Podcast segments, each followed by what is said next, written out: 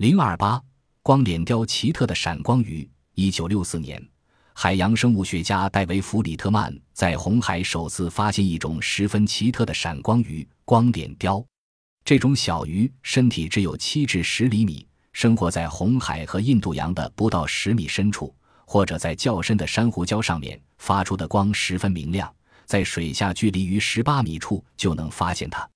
一条鱼所发的光能够使离它两米远的人在黑夜看出手表上的时间。海洋生物学家认为，到目前为止，光脸雕是陆上、海上所有发光动物中发光高度最高的一种发光动物。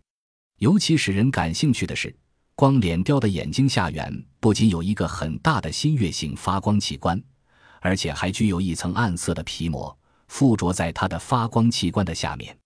皮膜一会儿上翻，遮住了发光器官；一会儿又下拉，好似电灯开关一样，一亮一熄，闪耀出蓝绿色的光。这种奇妙的闪光现象在鱼类中是十分罕见的。白天，光脸雕隐匿在洞穴或珊瑚礁中，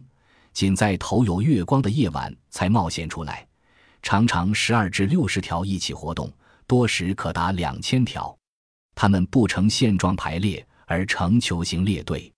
当它们拉下皮膜时，群鱼的发光器官好似无数的明亮星星，组成定一个巨大的火球，以此来引诱小型甲壳动物和蠕虫作为自己的食料，同时也不可避免地招来了一些大型的凶猛鱼类。当它将要受到威胁或袭击的时候，立即就巧妙地拉上了皮膜，顿时漆黑一团，呈激溜之人迹。光脸雕的正常闪光是每分钟二至三次，受到惊扰时次数明显增加，每分钟可以达到七十五次，以此来模糊敌人的视线。这就是它逃避敌害的又一种方式。像许多其他鱼类一样，光脸雕的发光也依赖于共生发光细菌作为它的光源。据测定，这种鱼的一个发光器宫中大约有一百亿个发光细菌。这些细菌侵入到鱼的发光器网上，为自己安排了一个良好的生存环境。寄主为它们提供了充足的养料，它们也帮助寄主引诱食物和逃避敌害。由发光细菌共生而引起的发光现象，甚至在动物体死后的几小时还能继续发光。